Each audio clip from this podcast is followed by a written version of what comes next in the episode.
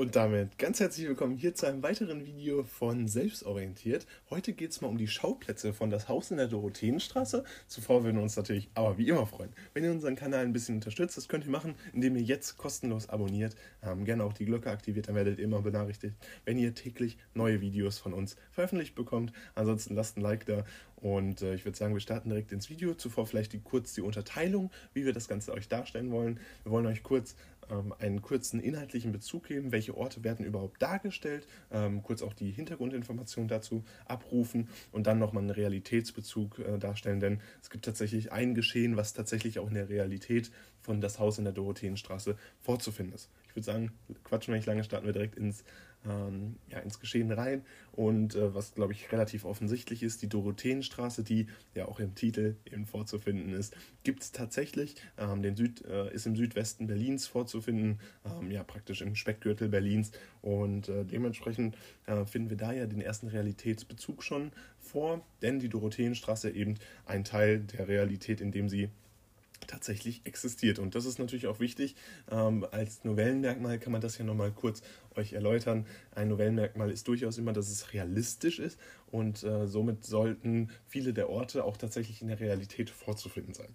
Und ähm, das macht das Ganze natürlich auch spannend, weil man so ähm, ja, sich auch ein Bild davon machen kann. Wie sieht es denn da konkret aus? Wenn man mal Dorotheenstraße googelt, ähm, dann werdet ihr da sicherlich einige äh, Sachen finden, die ähm, ja auch in das Setting von dem ganzen Buch oder der ganzen Novelle ähm, auf jeden Fall passen. Und dementsprechend ist es so spannend, sich anzugucken, okay, wie sieht das denn überhaupt aus, beziehungsweise welche Schauplätze finden wir vor. Ein weiterer Schauplatz, ähm, der vielleicht vielen von euch sogar bekannt ist, weil ihr da schon mal wart, weil ihr schon mal geflogen seid in Richtung London oder in Richtung Berlin, ähm, Berlin-Tegel als Flughafen, ähm, wo Senior ähm, und später auch Gottfried ja, ähm, ja loslegen, beziehungsweise worüber sie ähm, öfters mal reden, weil ähm, Gottfried ja kommen möchte, beziehungsweise Senja ja eigentlich von Berlin-Tegel losfliegen möchte. London Heathrow, ein zentraler Ort, weil ähm, ja, Gottfried dort ankommt, andererseits aber auch Senja ankommen soll. Sie kommt dann ja nicht an und da beginnt ja so ein bisschen der Verfall von Gottfried, ähm, ja, Gottfrieds Charakter sicherlich auch und dementsprechend ähm, ja, durchaus interessant, wie London Heathrow sich sozusagen in die Geschichte einfügt. Ähm, ja, dann kommen wir direkt zu London ähm, als Stadt äh, ja, selbst, die ähm, natürlich auch in einzelnen Details dargestellt wird mit der Themse. Ähm, allgemein so ein bisschen versucht wird, das Flair von London aufzufangen. Ähm, Im selben äh, Zug wird auch öfters das Theater genannt, Shakespeare-Theater, ähm, wo eben Othello aufgeführt wird und äh, das sicherlich auch in der Realität so vorzufinden. Und ähm, ja, zuletzt auch nochmal die Gover Street, die ähm, tatsächlich auch in London vorzufinden ist, die dann ja später ähm, sozusagen das Haus von oder die Wohnung für Gottfried und Xenia sein soll. Wir wissen alle, dass das ja tatsächlich nie passiert ist.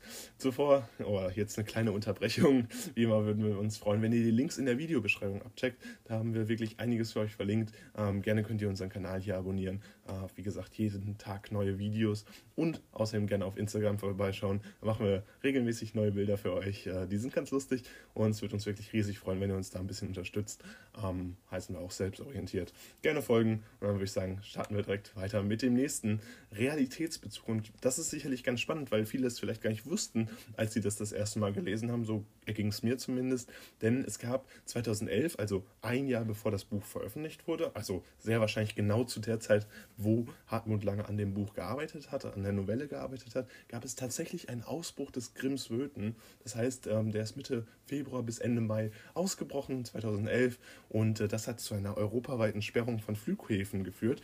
Und das ist sicherlich ganz interessant, wenn man sich das überlegt, ähm, wie das dann eingebunden wurde. Der isländische Vulkan Grimsvötn wird ja auch ähm, namentlich genannt und dementsprechend hat man da einen tatsächlichen Realitätsbezug, ähm, den man da herstellen kann.